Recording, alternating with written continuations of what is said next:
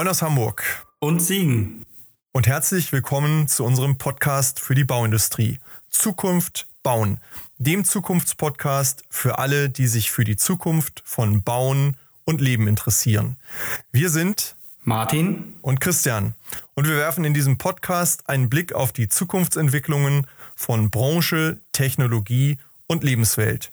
Es wird dabei um die Veränderung der Baubranche gehen und darum, was dies für uns und für die Unternehmen der Branche bedeutet. Und es ist uns gelungen, innerhalb relativ kurzer Zeit im Weltmarkt für solche Spezialtiefbaumaschinen technologisch, aber damals auch äh, vom Umsatz her die Nummer eins zu werden. Wieder einmal begrüßen Martin und ich einen ganz besonderen Gast in unserem Podcast, Professor Thomas Bauer. Er ist der Aufsichtsratsvorsitzende der Bauer AG und hat das Unternehmen langjährig geprägt. Er trat Anfang der 80er Jahre in das Familienunternehmen ein, das zu diesem Zeitpunkt schon einige hundert Jahre alt war und entwickelte es zum Kompetenz- und Marktführer rund um das Thema Spezialtiefbau und zu seiner heutigen Größe mit über 10.000 Mitarbeitern und vielen internationalen Standorten. In der heutigen Folge wollen wir uns mit ihm austauschen über Unternehmertum, die Zukunft der Bauindustrie, die Herausforderungen und das, was die Märkte von uns verlangen und welche Antworten es möglicherweise gibt. Professor Bauer hat neben der unternehmerischen Verantwortung diese auch in unterschiedlichen Funktionen in Verbänden über die Jahre hinweg wahrgenommen. So stand er auch viele Jahre dem Bauindustrieverband vor und hat so einen guten Ein- und Überblick in das, was die Branche bewegt, was sie braucht, was sie umtreibt und auch vor welchen Herausforderungen sie steht. Wir freuen uns auf einen inspirierenden Austausch. Los geht's. Ja, herzlich willkommen. Guten Morgen, Herr Professor Bauer. Schön, dass wir heute hier in dieser Runde zusammengefunden haben. Hallo Martin. Grüß Gott, Herr Ferger. Grüß Gott, Herr Haag. Hallo auch von meiner Seite. Ich freue mich auf unser Gespräch. Herr Professor Bauer, als Unternehmerpersönlichkeit und Vertreter der Bauergruppe, der Bauer AG, haben wir viele Themen, die wir eigentlich besprechen könnten und müssten mehrere Folgen füllen. Vielleicht finden wir aber heute den Weg, einmal kurz zu sagen, aus Ihrem Blick, was unterscheidet dieses Unternehmen, das ja schon seit über 200 Jahren existiert, in der Anfangszeit vom Heute? Was ist der größte Sprung, den Sie in dieser Zeit gemacht haben im Unternehmen? Also unser Unternehmen ist ja über 200 Jahre alt, hat begonnen als Kupferschmiede, hat also mit Bau eigentlich gar nichts zu tun gehabt. Mein Großvater ist dann gewechselt im Brunnenbau, Beginn des Bauens.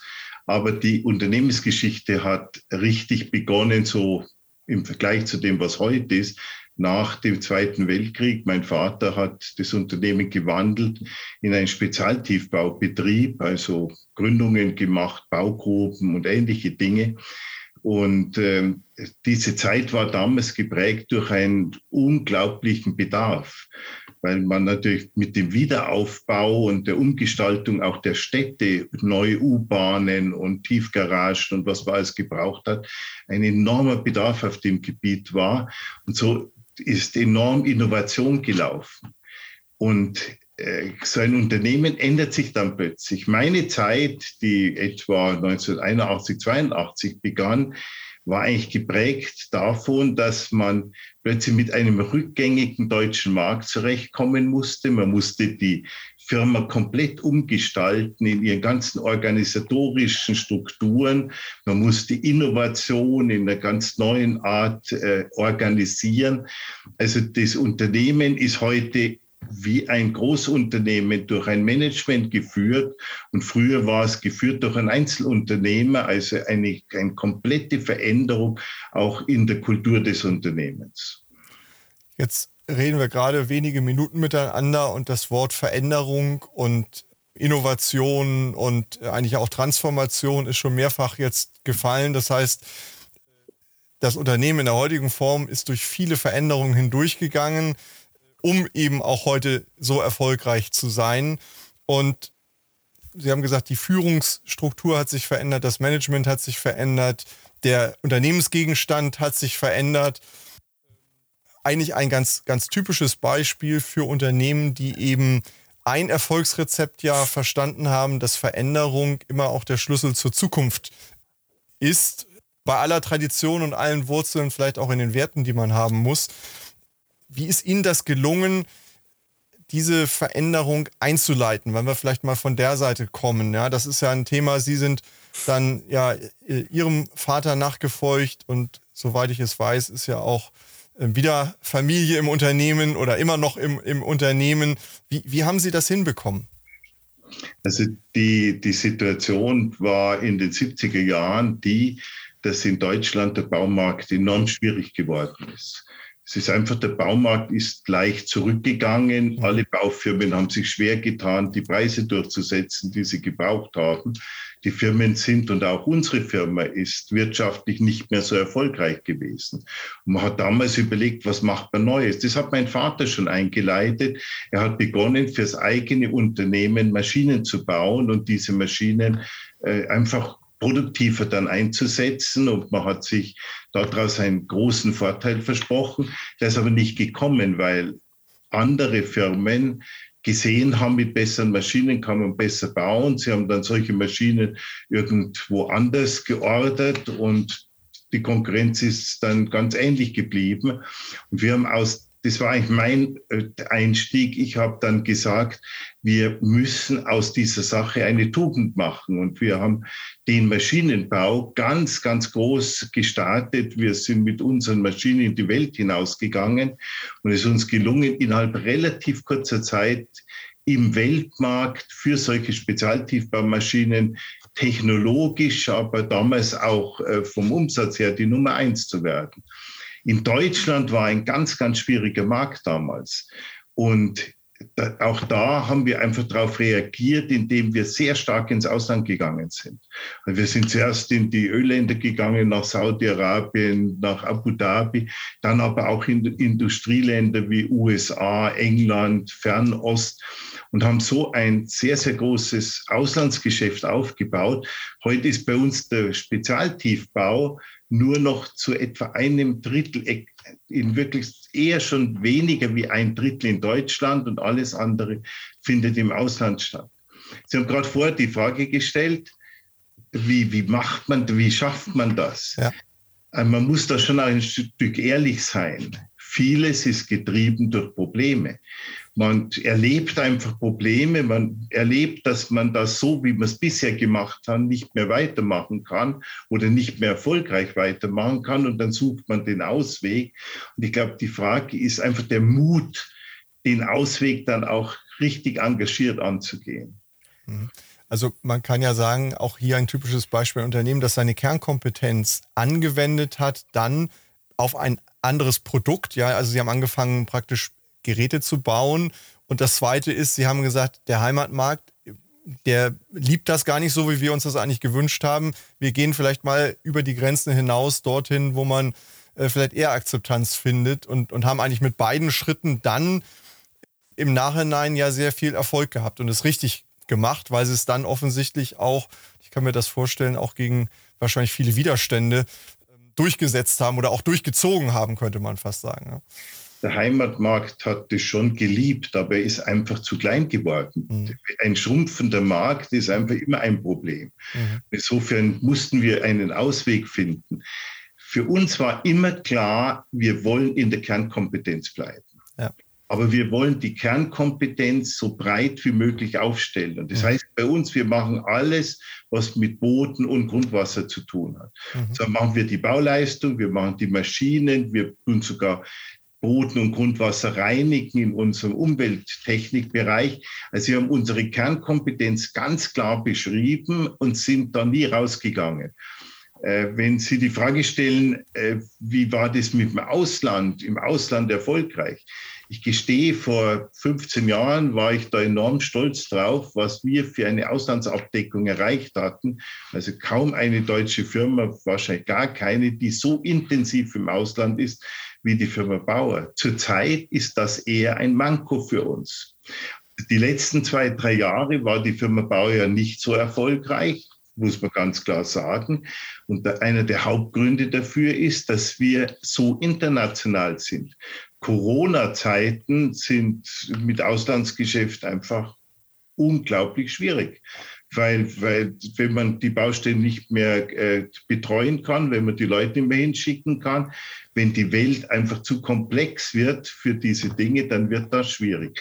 Und darum führt es zurzeit auch ein Stück weit dazu, dass wir einige Länder auch wieder aufgeben, die wir früher mit großem Engagement begonnen hatten, aber wo man einfach heute feststellt, das macht keinen Sinn in der momentanen Situation. Aber das ist ja auch ein wichtiger Aspekt, dass man vielleicht auch entscheidet, man geht aus einem Land zum Beispiel oder vielleicht aus einem Geschäftsfeld wieder zurück, wenn man merkt, es passt nicht und hält nicht stur daran fest. Das erlebt man ja leider manchmal auch anders, dass, sag ich mal, das Loslassen schwierig fällt und dann irgendwann zum Problem wird. Los, loslassen ist immer schwierig. Und zwar, ich meine, viele Unternehmensberater geben ja immer den Rat, wenn irgendwas schlecht läuft, beende es sofort. Aber wenn natürlich Unternehmensmanagement hauptsächlich Beendigungsmanagement ist, dann bleibt am Schluss nicht mehr viel vom Unternehmen übrig. Also man muss da sehr genau abwägen, wann beendet man und wann nicht. Ja. Wann zieht man es noch durch? Was traut man sich zu? Aber natürlich, eins muss immer klar sein. Wenn es keine Alternative gibt, muss man beenden. Beenden ist Teil von Unternehmertum. Äh, also ich ich möchte da nochmal einhaken. Also wir als Unternehmer sind wir ja und sollten wir sein Chancensucher und Möglichmacher. Ja, also das ist, glaube ich, der Punkt. In der Abgrenzung zu dem Punkt, wo man sagt, äh, beenden ist vielleicht einfach eine kluge Schlussfolgerung da, wo es eben ähm, vielleicht keinen sinnvollen weiteren Weg mehr gibt. Ich finde es ganz interessant. Sie haben ja eben gesagt, wir sind gewachsen aus, und die Veränderung kam durch die Schwierigkeiten, die wir hatten. Jetzt haben Sie gerade Corona angesprochen. Wir haben ja jetzt leider in diesem Jahr noch viele weitere Schwierigkeiten in der Welt dazu bekommen. Kann man da schon sagen, was die Schlüsse für Sie daraus sind? Also wir haben wieder Probleme, das ist die eine Seite. Aus den Problemen zu lernen, sich zu entwickeln, ist eine Chance. Auf der anderen Seite gibt es im Moment auch viele Unternehmen, denen es sehr gut geht. Die sagen, wir nutzen die Zeit, um uns jetzt für die Zukunft aufzustellen. Das sind so zwei Strategien, die man haben kann. Die eine ist sicherlich notwendig, die zweite ist vielleicht auch klug, wenn man im Erfolg sich neu sortiert. Aber haben Sie schon für sich einige Erkenntnisse aus der aktuellen Zeit mitgenommen? Ich meine, man muss einfach mal die Veränderungen der letzten, ich sag mal, zehn Jahre sehen. Mhm. Äh, wenn ich mich vor 20 Jahren erinnere, hat sich die gesamte Welt eigentlich nur positiv entwickelt. Mhm. Man war der Meinung, das wird alles immer friedlicher, das, die Zusammenarbeit funktioniert immer besser, die Welt arbeitet immer besser zusammen und zwar jedes Jahr ein Stückchen besser. Und seit etwa zehn Jahren kann man sagen, es geht immer zurück. Die Welt wird immer jedes Jahr ein Stückchen schlechter in der Zusammenarbeit, immer mehr Konflikte, Kriege, Krisen, Abgrenzungen und so weiter. Also diese sehr positive Entwicklung vor 20 Jahren ist zurzeit eine eher negative Entwicklung. Wenn man in Deutschland sich das anschaut, dann hatten wir vor zehn Jahren noch die schlimmste Baukrise in der Geschichte des Landes Deutschland. Das war, die hat ja 15 Jahre lang gedauert, begonnen ungefähr 1994, also ganz kurz nach der Wiedervereinigung und ist dann lang gegangen. Wir haben in Deutschland in dieser Krise die Hälfte aller Baumitarbeiter verloren von etwa 1,5 Millionen auf gut 700.000. Und dann ist etwa vor zehn Jahren ein permanent gute Entwicklung entstanden in Deutschland am Bau. Es ist immer aufwärts, aufwärts, aufwärts gegangen. Äh, ich bin der Meinung, im Moment gibt es einige dunkle Wolken am Himmel in mhm. Deutschland, weil natürlich durch das hohe Zinsniveau, durch, durch die Lieferkettenproblematik, durch die Inflation, auch durch das Gefühl der Menschen, das für die Baufirmen auch wieder schwieriger wird.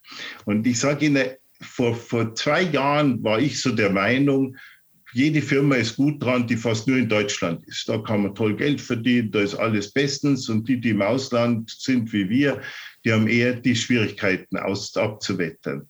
Ich bin heute anderer Meinung, wenn ich die Zukunft anschaue. Ich glaube, dass wir als Firma Bauer da ganz gut aufgestellt sind, weil wenn in Deutschland die Dinge wieder schwieriger werden, haben wir so die richtige Dimension in Deutschland. Ich glaube, man darf ja nicht aufhören, im Ausland tätig zu sein. Dieses, auch wenn es noch so schwierig im Moment ist, es bietet einfach auch auf Dauer Chancen. Also wir werden als Firma versuchen, diese Balance zwar schon ein Stück weit zu korrigieren, aber auf der anderen Seite, wir werden dieses in beiden Sphären zu arbeiten nicht beenden, sondern versuchen, so weiterzumachen. Also ich fände es auch wichtig, gerade im Prinzip aus dem Grund, als deutsche Firma im Ausland zu arbeiten, auch aus dem Aspekt, also ich sage es mal platt, kaum eine Dokumentation über komplexe Bauvorhaben im Ausland, die man bei Discovery Channel oder Co sieht, wo nicht irgendwie deutsche Spezialisten beteiligt sind, die man so sieht. Und ich finde dieses, wir rufen die Deutschen, weil die können das technisch, ja, vielleicht zusammen mit den Schweizern und den Engländern oder sonst wie. Ähm, das ist ja auch so ein Selbstbewusstsein, was ich gut finde, dass man weiß, der, der deutsche Ingenieur oder die deutsche Ingenieurin ist auch international gefragt und dann mit der Firma natürlich, die da dran hängt. Deswegen finde ich das auch alleine so als Aushängeschild Schild der Bauindustrie eine, eine wichtige Sache, dass man auch im Ausland präsent ist und bleibt. Im, äh, Im Ausland sind auch die Probleme andere wie bei uns. Also gerade in solchen Bereichen wie Spezialtiefbau. Im Ausland sind die Böden anders, es sind die Arbeitsbedingungen anders. Man muss zum Teil viel, viel tiefer bohren, man muss in viel, viel härterem Fels bohren. Es sind auch die, die Dimensionen ganz anders. Also in Deutschland äh, stellen wir keine einzige Baugrube in der Dimension her zurzeit, wie wir das in den letzten Jahren zum Beispiel in Ländern wie Malaysia gemacht haben oder, oder im Nahen Osten. Äh, das sind das Ausland bietet auch enorme Möglichkeiten, technologisch äh, zu lernen, weil an diesen Herausforderungen lernt natürlich ein Unternehmen und kommt voran. Und man kann diese Technologie, die man dann lernt, auch wieder überall anders verwenden. Also zurück nach Deutschland holen, deutsche Techniken ins Ausland. Also dieses überall zu arbeiten, wie wir das tun, hat natürlich einen enormen Vorteil, was die Innovationsfähigkeit des Unternehmens betrifft. Kann man also vielleicht auch sagen, dass jetzt dieses Neuaustarieren eine Optimierung ist, zu sagen, also das Ausland befruchtet uns und wir befruchten das Ausland, aber wir müssen uns vielleicht in dem Mix noch intelligenter aufstellen. Das könnte ja für die ganze deutsche Industrie gelten. Wir haben das in den letzten zwei Jahren jetzt ja auch gesehen, wie, wie hier und da Abhängigkeiten entstanden sind oder entstehen, die, die eigentlich ungewollt sind, die jetzt im Nachhinein eben ähm, sich, sich entpuppt haben. Also das besser zu machen für die Zukunft bei gleichzeitiger eben Beibehaltung auch dieser Risikostreuung und der, der Know-how-Einsammlung auf den Weltmärkten, könnte man sagen. Sie haben da völlig recht. Das ist die Aufgabe des Mix, besser auszutarieren. Aber das ist eine Aufgabe, die besteht permanent da sich die Welt permanent verändert, muss man immer wieder, also es ist fast jährlich aufpassen, dass das Mix einigermaßen richtig ist, dass das Mix auch vom Risiko her passend ist. Also wir in Deutschland spüren ja das im Moment ganz gewaltig, dass die, das enorme Engagement Deutschlands zum Beispiel in China dass da das Mix bei fast allen Unternehmen nicht stimmt, dass da ein Klumpenrisiko vorhanden ist, das äh, ja, ich sage mal, das, wenn in China irgendwas passiert, also wenn China seine Märkte gegenüber deutschen Autos absperren würde, als Beispiel. Das wäre für Deutschland eine Katastrophe und für die Firmen eine noch größere. Also man muss da immer wieder aufpassen und genau hinschauen, was in einzelnen Regionen passiert dass äh, das Mix im Unternehmen dann auch richtig ist. Und da gibt es keine dauerhaften Lösungen. Die sind wirklich immer wieder neu. Sie haben ja auch in Ihrer Zeit als Präsident im Bauindustrieverband vielleicht auch den Blick auf, auf viele oder auf den gesamten Markt noch verstärkt gehabt. Ich höre von vielen Bauunternehmen eben auch eine Skepsis, die sagen dann, wir haben kein Geld, um im Ausland uns vielleicht auch mal zu vernetzen, um unser Know-how dort aufzutanken wir, wir sind dafür nicht aufgestellt. Kann man denen einen Rat mitgeben? Ich habe so den Eindruck, es würde vielen gut tun, wenn sie sich ähm, ja auch mit der Art und Weise, wie im Ausland gebaut wird, das ist vielleicht im, im Spezialtiefbau noch etwas Besonderes, aber auch was andere Technologien angeht, einfach stärker öffnen würden. Ist, ist das ein Thema, das Sie auch so sehen oder also ich wurde das sehr oft gefragt, würde ich anderen raten, auch so stark ins Ausland zu gehen oder wenigstens ins Ausland zu gehen. Ja. Und ich gebe da immer die gleiche Antwort. Wir hatten das Glück, dass wir in einer Zeit so stark ins Ausland gegangen sind, wo es in vielen Ländern im Ausland noch einen sehr guten Bedarf nach deutscher Bauleistung gab, wo auch die Bereitschaft bestand, dafür zu bezahlen, also die, uns, unsere Leistungen zu bezahlen. Mhm. Und ich kann sagen, die Konkurrenz im Ausland für Bauleistungen ist unglaublich angewachsen in den letzten Jahren. Äh, das, wenn Sie mal in Länder schauen wie Saudi-Arabien, dort arbeiten fast nur koreanische Firmen oder auch chinesische Firmen im afrikanischen Markt, fast nur, die sind die chinesischen Firmen total in der Vormacht. Und das hat einfach was damit zu tun, dass die mit enorm viel niedrigeren Kosten da sind. Also wer heute ins Ausland geht, hat natürlich das Problem, dass er in Märkte geht, wo bereits enormer Kostendruck besteht. Und wir können als Firma Bauer mit dem Kostendruck einigermaßen gut umgehen, weil wir in den Ländern schon etiert sind. Wir haben in allen Ländern fast nur Mitarbeiter aus den Ländern. Wir haben zum Beispiel in Ägypten eine Firma, die ist dort im Spezialtiefbau ganz klar Marktführer. Die hat zurzeit 2000 Mitarbeiter und da sind vielleicht drei, vier Deutsche dabei. Und das heißt, wir haben waren in der Lage, über diese vielen Jahre das Kostenbild in diesen Ländern einigermaßen abzubilden und damit konkurrenzfähig zu sein. Und da tut sich eine Firma, die es heute neu startet, natürlich in den meisten Ländern sehr, sehr schwer.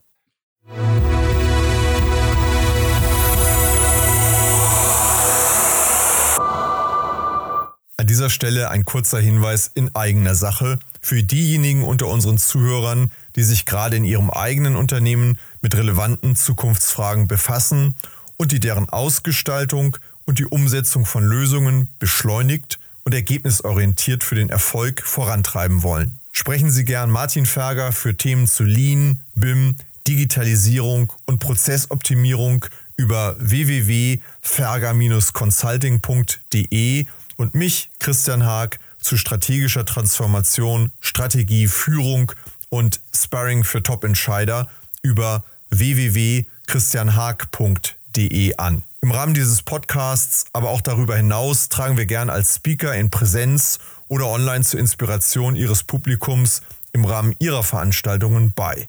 So oder so freuen wir uns auf und über regen Austausch mit Ihnen und euch. Nehmen Sie, nehmt einfach Kontakt zu uns auf.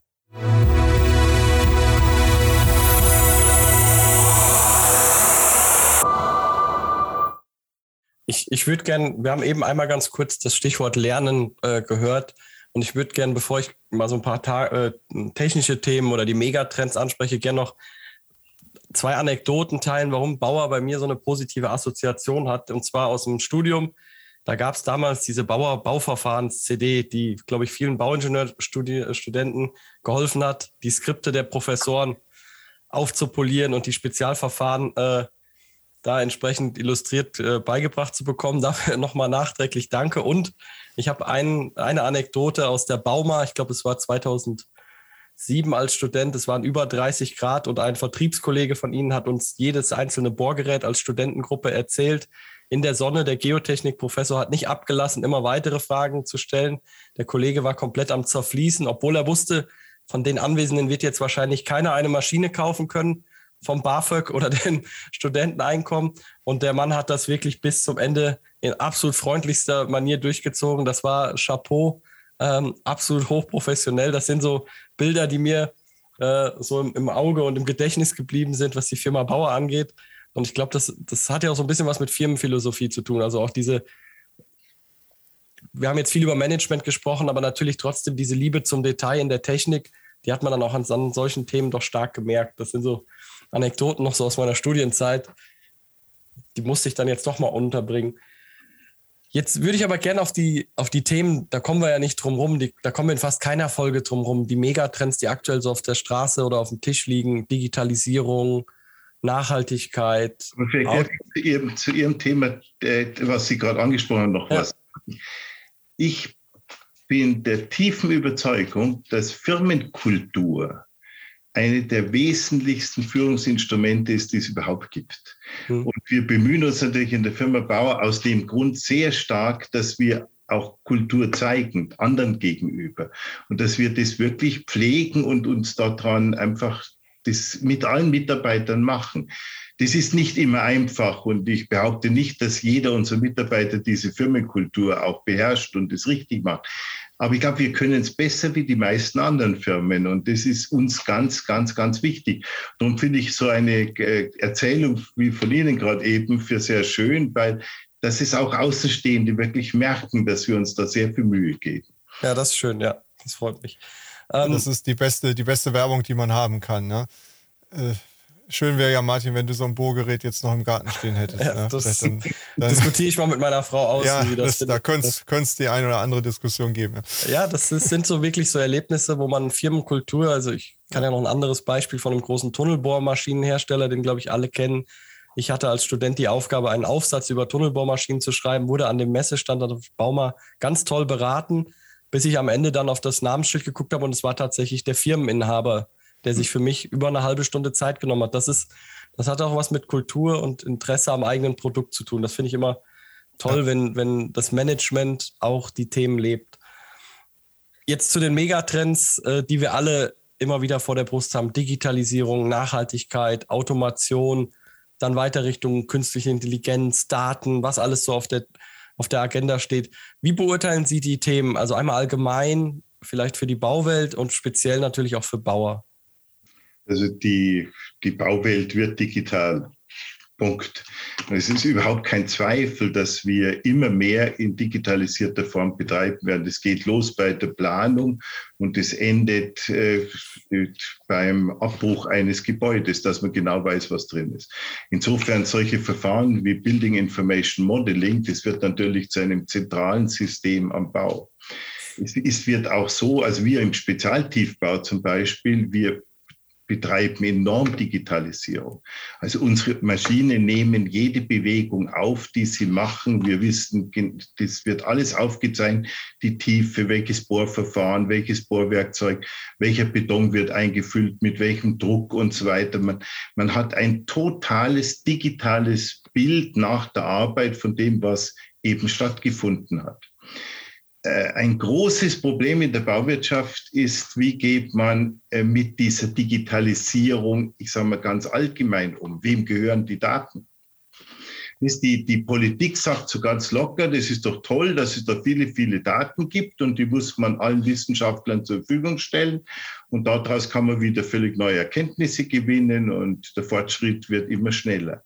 Aber unsere Daten sind natürlich unser Know-how. Also wir wollen natürlich nicht, dass unsere Daten einfach jeder hat und jeder damit umgehen kann, auch unsere Konkurrenten, sondern wir haben da so das Bedürfnis, irgendwo muss es da eine Grenze geben, was weitergegeben wird. Und das ist zurzeit eine große Debatte in der Bauwirtschaft. Eine Firma BMW zum Beispiel, die hat ja auch unglaublich viele Daten. Aber da sie alles im eigenen Werk macht, kann sie ihre Daten perfekt schützen. Sie hat sie halt nur in ihrem eigenen Computer und nur was sie rausgibt, gibt sie raus. Am Bau arbeitet man in Netzwerkstrukturen. Da gibt es den Planer, da gibt es das Hauptunternehmen, da gibt es das Subunternehmen, da gibt es die Materiallieferanten. Und wenn alle in ein System hineinarbeiten, dann ist es natürlich am Bau enorm schwierig, die Daten zu schützen und damit das eigene Know-how zu schützen. Und das ist eine der großen Hemmnisse, die am Bau im Moment noch stattfinden, dass die Dinge wirklich schneller vorangehen. Also wir müssen Daten in Netzwerken äh, äh bearbeiten, was andere eben nicht tun müssen. Sehen Sie da einen Punkt, wie dieses Dilemma aufgelöst werden kann? Weil im Grunde bedeutet ja vernetztes Arbeiten oder auch Arbeiten in Prozessketten am Ende, dass die Daten ja fließen müssen oder eine gewisse Durchgängigkeit einfach da sein muss, wenn man das mal rein sachlich betrachtet. Unternehmerisch betrachtet, wie Sie es gerade dargestellt haben, natürlich genau die richtige Sichtweise. Wie, wie, wie löst beides wird nicht gehen? Wie, wie, wie, wie sehen Sie die Lösung? Also eins ist klar, wenn, wenn mein Konkurrent alle Daten hat, die ich als Firma Bauer produziere, dann haben wir keinen Konkurrenzvorteil mehr, weil die dann alles wissen, was wir tun. Und umgekehrt, also ich ja. habe nur in der einen Richtung gerade beschrieben. Ja. Das ist einfach eine Gefahr, mit der muss man umgehen. Ich persönlich, also es gibt da noch etwas. Für Daten gibt es ja keinen gesetzlichen Schutz im Moment. Weil das, das sagt die, die, das Digitalisierungsministerium in Berlin, sagt relativ locker, die sagen, Sachen sind körperliche Gegenstände und die sind geschützt und Daten sind eben im Sachenrecht, das ist im BGB nicht geschützt und darum kann da jeder damit machen, was er will. Und wir von der Bauwirtschaft sagen, so kann es aber nicht sein. Das, das ist unmöglich. Antwort darauf, meine Meinung ist, man muss regeln, dass Daten innerhalb eines Projekts völlig frei genutzt werden können, dass sie aber nicht außerhalb des Projekts gebracht werden dürfen, ohne dass dafür eine spezielle Vereinbarung getroffen wird. Das heißt, ja, natürlich kann die jeder außerhalb bringen und dann muss es halt auch wie Diebstahl betrachtet werden, wenn das einfach jemand nimmt und woanders hintut. Wir benötigen hier gesetzliche Regelungen, die, ich sage mal, die Daten innerhalb dem Projekt belassen und das nach draußen bringen von Daten eben geschützt wird. Ich, ich finde die Herangehensweise total wichtig, dass man nicht nur schwarz oder weiß denkt. Also äh, gefühlt habe ich aktuell so die, es gibt die Leute, die sagen, Datenschutz ist egal, wir wollen auf äh, ohne Rücksicht auf in Anführungszeichen Verluste die Digitalisierung vorantreiben. Das ist die eine Richtung gefühlt und die andere Richtung ist, ich habe Angst vor Datenmissbrauch, also mache ich gar nichts. So, und ich glaube, wie, wie Sie das gesagt haben, welches der richtige Weg ist, muss man noch schauen und eruieren, auch unter Zuhilfenahme der, der technischen Komponente, der Juristen und wem auch immer.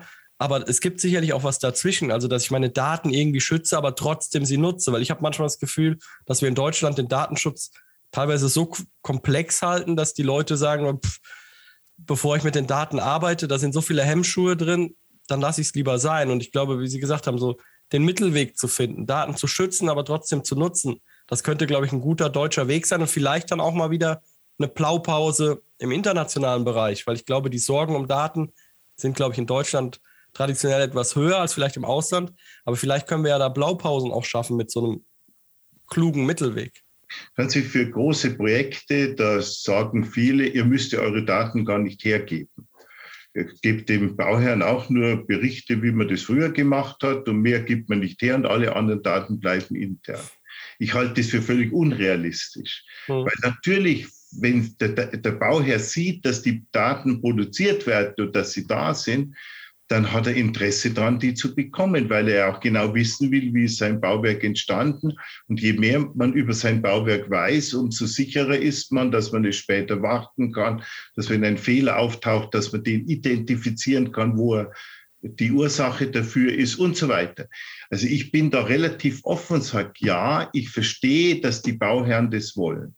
Aber wenn natürlich große Bauherren, wie zum Beispiel die Bahn, dann am Schluss Daten von allen Projekten haben und von uns, dann können die natürlich theoretisch unsere Kalkulation für jedes denkbare Projekt vorhersehen, weil die natürlich aus den Daten sich das errechnen können. Gibt es in Deutschland große Bauern, gibt es in, äh, in Amerika Corps of Engineers und ähnliche, wo man halt einfach sagen muss, nein, das dürft ihr aber nicht tun. Ihr müsst die Konkurrenz noch Konkurrenz sein lassen. Und noch weniger dürft ihr natürlich die Daten dann an irgendwelche Universitäten oder irgendjemand geben, der sie dann weiterverkauft an die, an die Konkurrenzfirmen der Firma Bauer. Das, und die, die dann mit diesen Daten berät, wie man eine Baustelle gut kalkuliert oder was da alles läuft. Und da muss man einfach aufpassen, wo sind die Grenzen, wo ist der Schutz des einzelnen Unternehmens, weil das nützt einem ja auch nichts wenn man durch, äh, durch eine völlig offene Datenstruktur die Firmenpleite macht. Also ich, ich nehme aber hier nochmal zwei Gedanken mit. Einmal, die Politik muss äh, einbezogen werden, Rahmenbedingungen zu schaffen, die also sich sag mal sinnvollere Spielregeln ausgestaltet auf der einen Seite und mir scheint das ganze Thema ja auch ein wichtiger Faktor für das Thema Beschleunigung im Bauen zu sein und auch am Ende vielleicht die Brücke ins Thema Nachhaltigkeit zu sein, denn Sie haben es gerade angedeutet, wenn ich in Projekten Daten habe, dann bin ich auch in der Lage, äh, später im Projekt was damit zu machen, auch im Betrieb und vielleicht auch im Rückbau am Ende etwas damit äh, zu machen. Das heißt, wir, wir werden ja Durchlässigkeiten schaffen müssen, um überhaupt diesen Anspruch, äh, ich sag mal, an die Beherrschung äh, eines Projektes über die ganze Lebenszeit hinweg ähm, äh, zu ermöglichen. Digitalisierung bringt unglaubliche Vorteile am Bau. Da bin ich hundertprozentig überzeugt davon. Und wir werden es aber nur erreichen, dass Digitalisierung so richtig an Geschwindigkeit aufnimmt am Bau, wenn es faire Spielregeln dafür gibt. Mhm. Wir versuchen als Bauwirtschaft zurzeit die Politik zu überzeugen, dass es solche fairen Spielregeln gibt. Unsere Erfolge auf dem Gebiet sind noch sehr, sehr mäßig, weil da wird einfach, ja, weil man die, die Spezifikum Bau nicht versteht.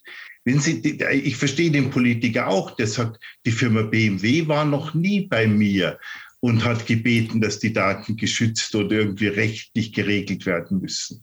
Und der Politiker versteht nicht, dass die Firma BMW da auch überhaupt kein Problem dabei hat, ja. weil deren Daten sind in ihrem Computer und sind perfekt geschützt. Und, und was die nicht rausgeben, geben die nicht raus. Die, die, deren ganze Datenbeziehungen sind wie in einem Stern. Die haben zwar sicher mit vielen Lieferanten Datenbeziehungen, aber immer nur Business to Business, also eins zu eins.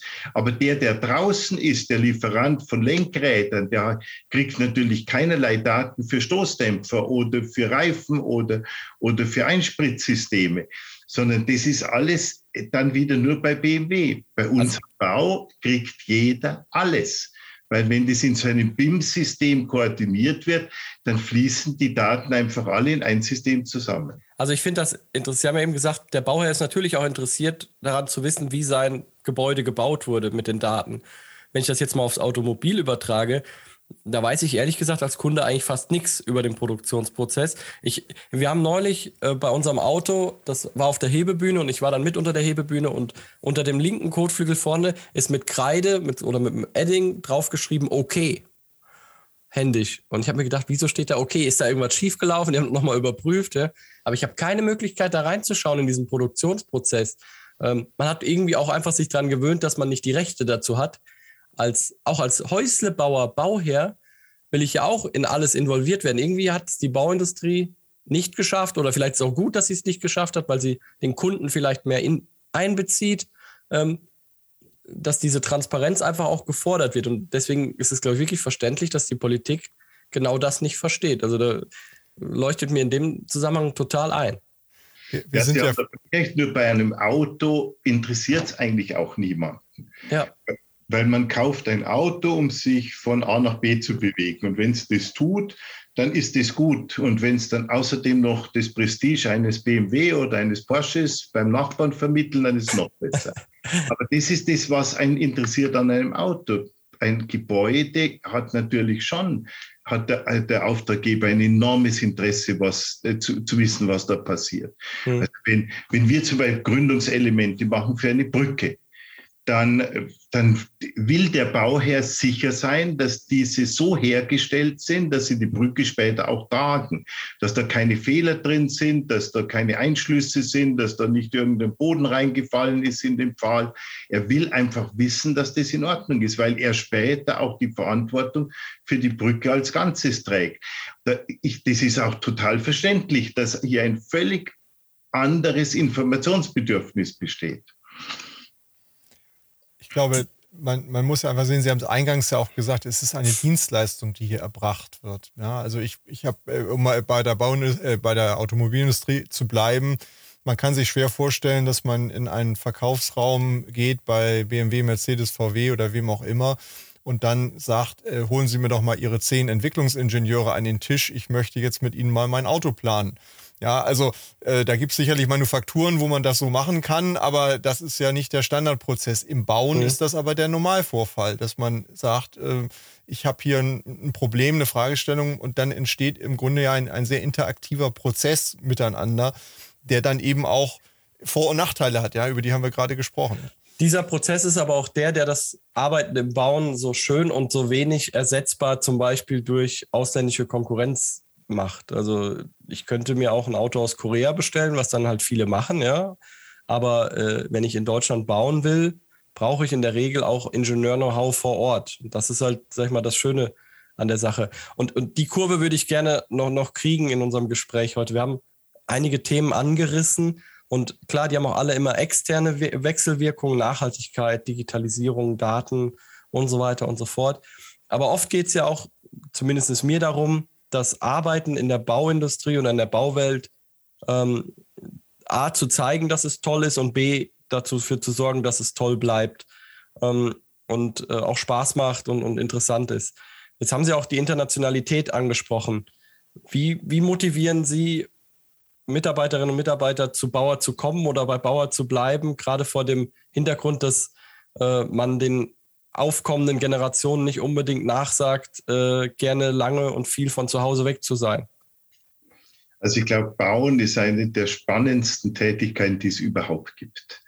Äh, das, wir können unsere Mitarbeiter bieten, dass, dass jemand, der Bauleiter ist, der macht das Projekt von A bis Z.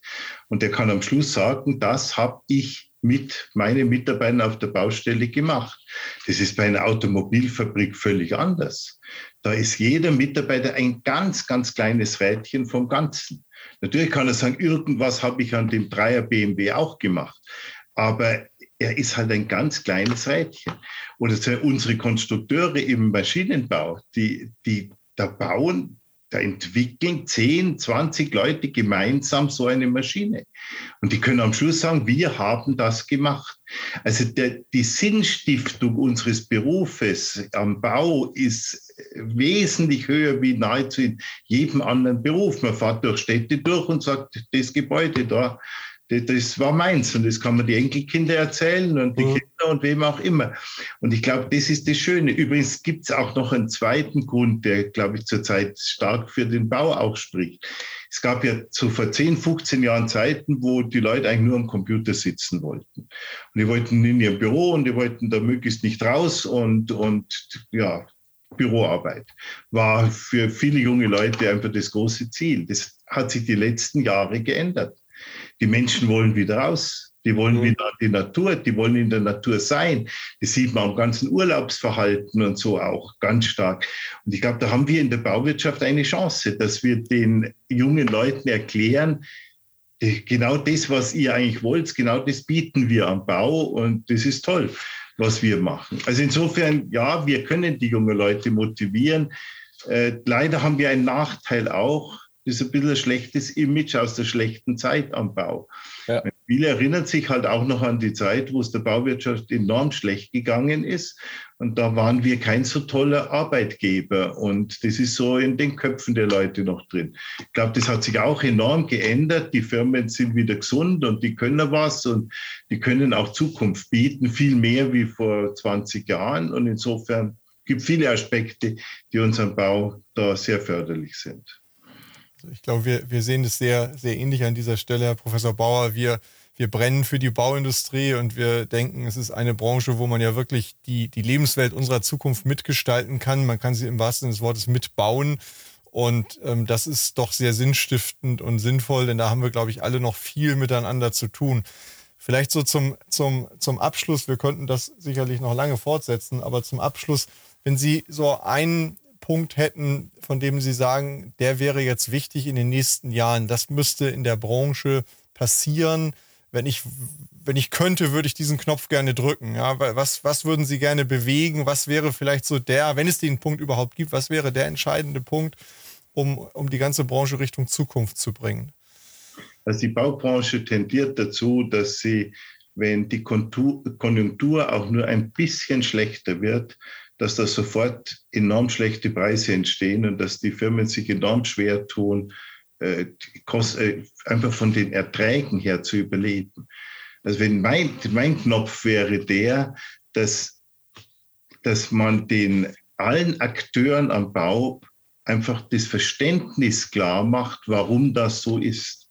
Ich glaube nämlich, wenn die Leute verstehen, dass der Verkauf von Dienstleistungen, also der eben nicht des Bauwerks selbst, sondern der Verkauf der Leistungsfähigkeit, ein Bauwerk zu erstellen, dass da ganz andere Marktmechanismen gelten. Und wenn die Menschen aus dem Wissen heraus geschickter handeln würden, dann würden wir nicht immer wieder die guten und ganz, ganz schlechten Zeiten erleben. Und das wäre mein persönlicher Wunsch, dass, dass dieses enorme Auf und Ab in der Bauwirtschaft geendet wird. Also Christian, ich finde, das wird jetzt hier wieder eine Folge sein, die man eigentlich an äh, Schulen schicken muss, um die Folge in Abschlussjahrgängen vorzuspielen um den Leuten, die kurz vorm Studium stehen oder vielleicht auch kurz vor einer Ausbildung stehen, zu sagen, geh in die Bauindustrie, das ist der richtige Weg. Also ich, äh, ich muss das jetzt nicht mehr entscheiden. Ich habe das schon entschieden, schon ein bisschen länger her. Bin auch immer noch sehr, sehr zufrieden mit der Entscheidung. Ähm, und ich glaube, das wäre jetzt wieder so eine Blaupause dafür, dass man das auch sehr motivierend auch rüberbringen kann. Also wir sagen an dieser Stelle ganz herzlich vielen Dank für die klugen und vielen klugen Gedanken und Impulse, die wir hier aus dieser Folge für, unsere, für uns und unsere Hörerinnen und Hörer mitnehmen. Und äh, wir drücken natürlich, glaube ich, uns allen gemeinsam nicht ganz uneigennützig die Daumen, dass auch vieles von dem eintritt und, und passiert. Ähm, ich denke mal, jeder, der sich um die Zukunft seines Unternehmens Gedanken macht, sollte hier genau zuhören. Da kann er, glaube ich, viele Impulse mitnehmen. Vielen, vielen Dank, Herr Professor Bauer. Ja, ich bedanke mich auch für das Gespräch. War auch für mich interessant. Vielen Dank. Vielen Dank an Sie und euch fürs Zuhören bei Zukunft bauen, dem Zukunftspodcast für die Bauindustrie. Wenn euch der Podcast gefällt, würden wir uns über eine Bewertung freuen und natürlich darüber, wenn ihr den Podcast bei einem Podcast-Provider eures Vertrauens abonniert. Wir freuen uns auf ein Wiederhören. Bis bald. you